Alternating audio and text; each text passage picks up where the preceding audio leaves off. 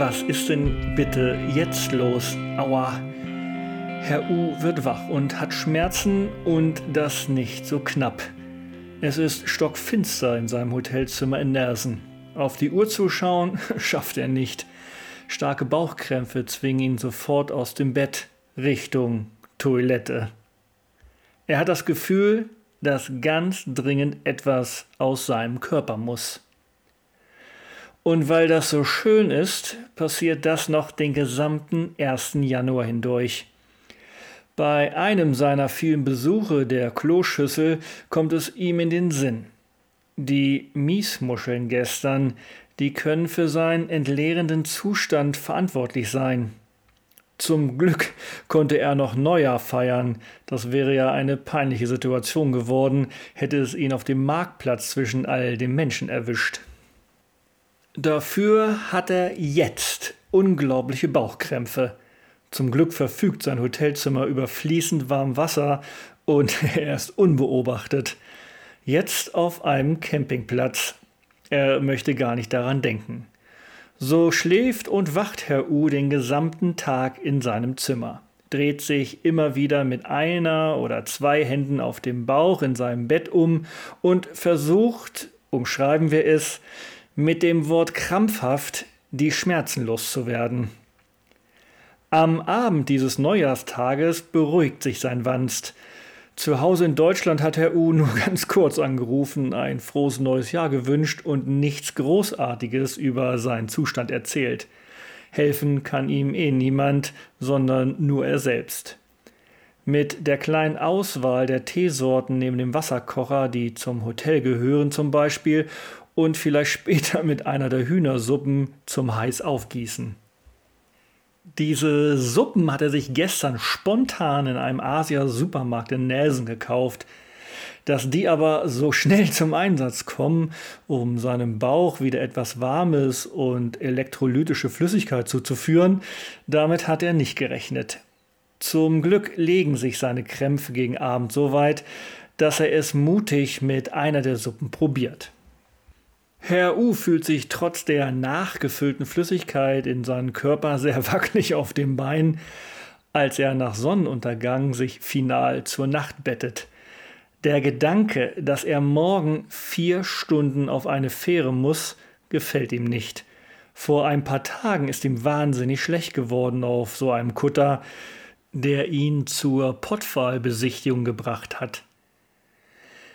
Diese Seekrankheit ist zwar abgeklungen, aber er weiß noch, wie sich das angefühlt hat. Jetzt kommt dieser im wahrsten Sinne des Wortes Scheiß dazu. Herr U kann nur hoffen, dass er morgen stabil ist und wünscht sich nichts sehnlicher als eine ruhige Überfahrt nach Wellington. Gut ist anders, als Herr Hu am nächsten Morgen in Nelson erwacht. Sein Bauch ist soweit schmerzfrei, aber er fühlt sich schlapp.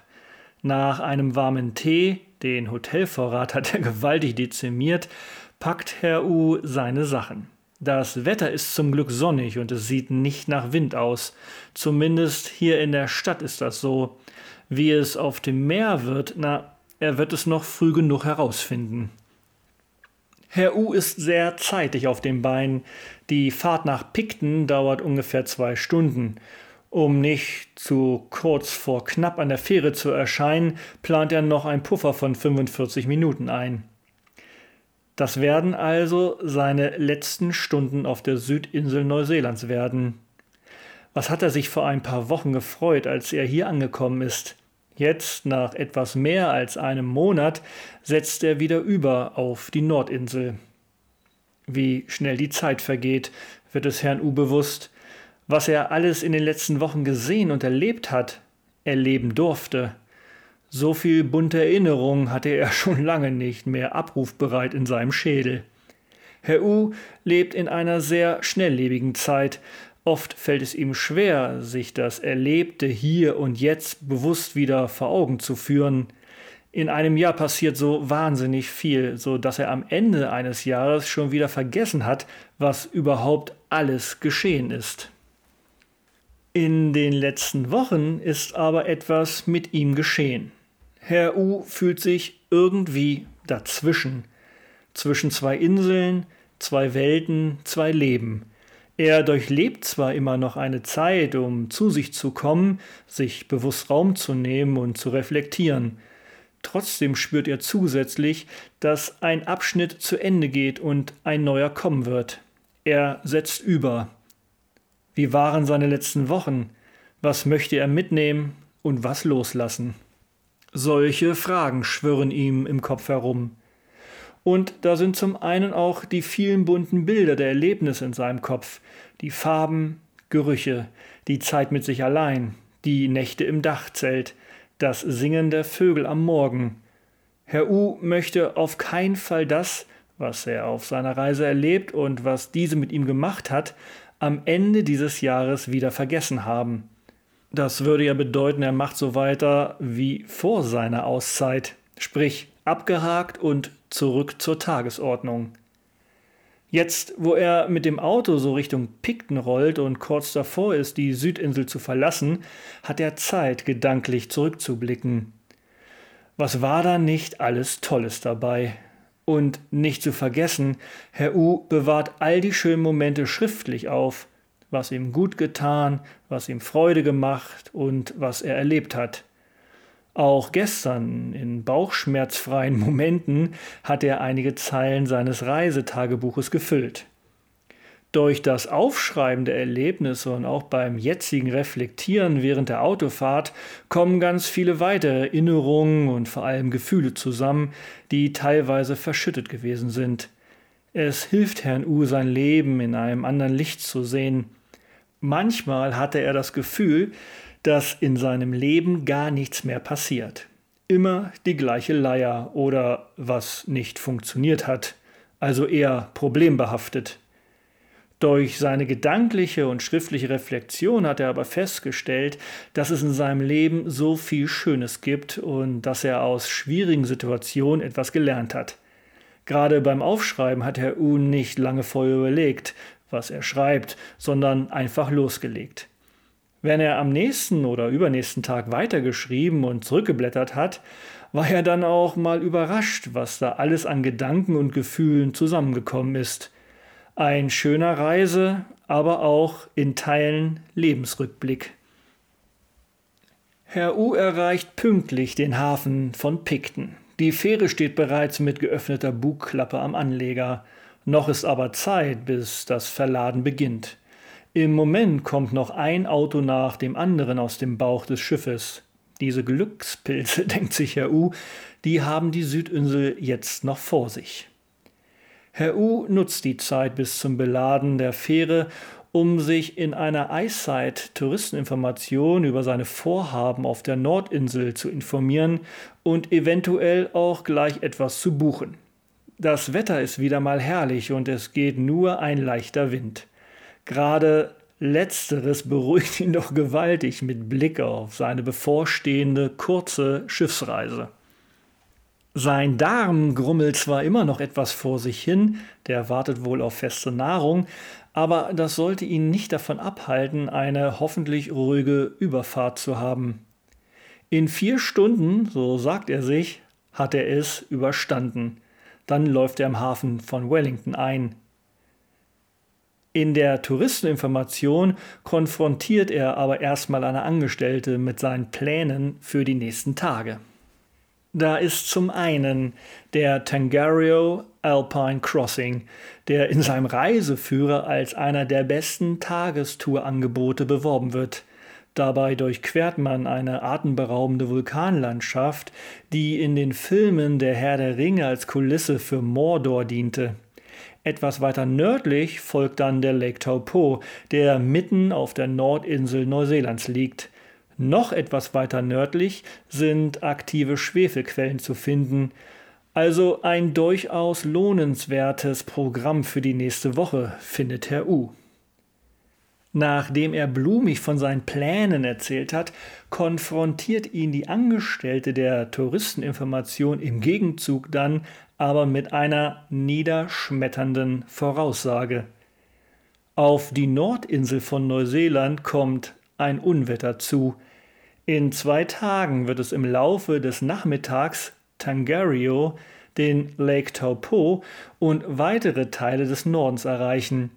Auch an der Westküste der Südinsel wird es ungemütlich. Die Dame kann Herrn U keine Buchung empfehlen, sondern eher den westlichen und mittleren Bereich der Nordinsel weitläufig zu meiden, also auszuweichen. Na, so schlimm kann es doch nicht werden, meint Herr U kurz, doch das Gesicht der Dame sagt etwas anderes aus. Da kommt richtig was auf Neuseeland zu, so ihre erneute Warnung. Selbst Jack meldet sich jetzt in Herrn Us Kopf zu Wort, diese Warnung zumindest ernst zu nehmen. Ohne etwas zu buchen und mit Blick in den fast wolkenlosen Himmel steht Herr U in der warmen Sonne vor der Touristeninformation in Picton. Übermorgen also Regenwetter, denkt er sich und richtet erstmal seine Sonnenbrille. Kaum vorstellbar.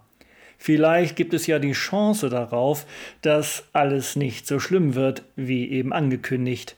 Herr U wird die Lage neu bewerten, wenn er auf der Nordinsel angekommen ist.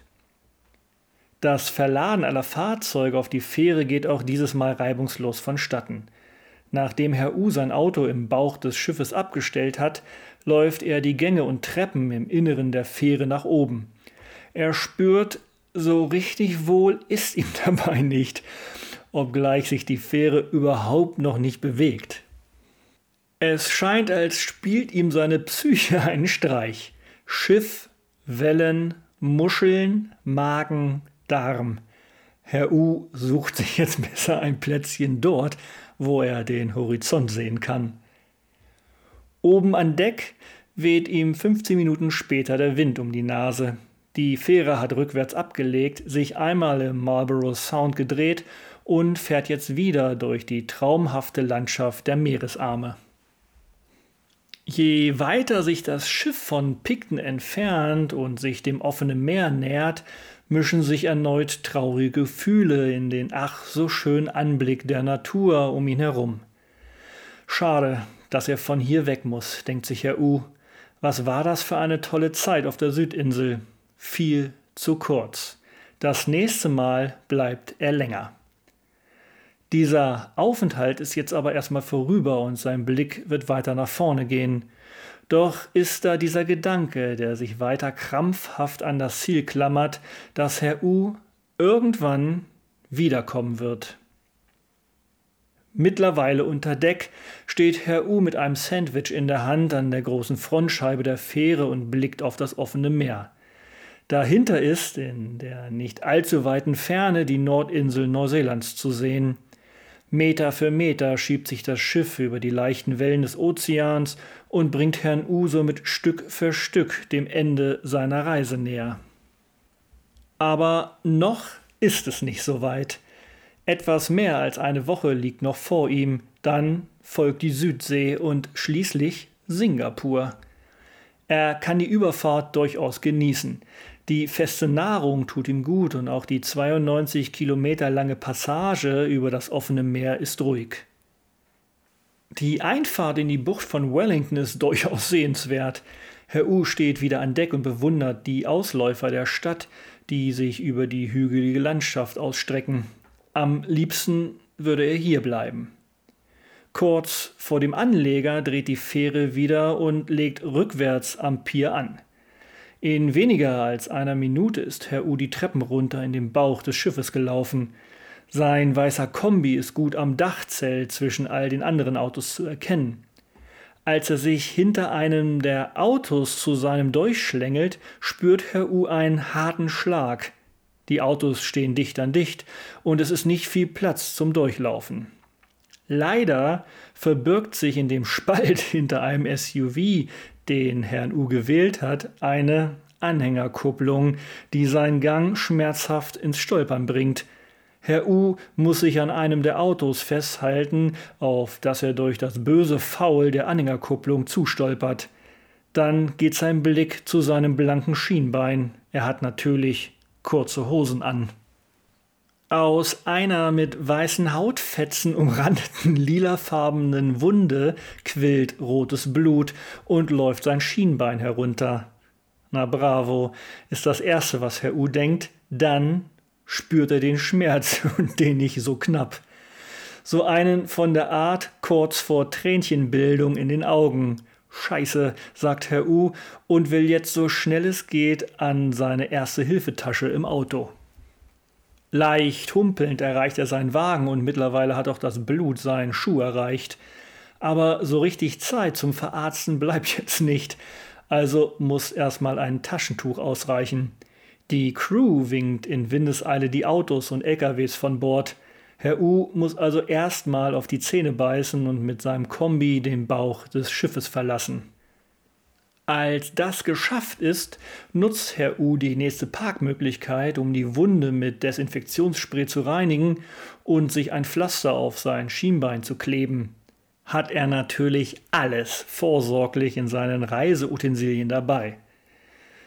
Das war ja dann ein schöner, schmerzhafter Abschluss seines Südinselaufenthaltes und er hofft, nach Kotzen, Dünnpfiff und einer stumpfen Wunde am Schienbein kommen nun, zumindest gesundheitlich, bessere Tage.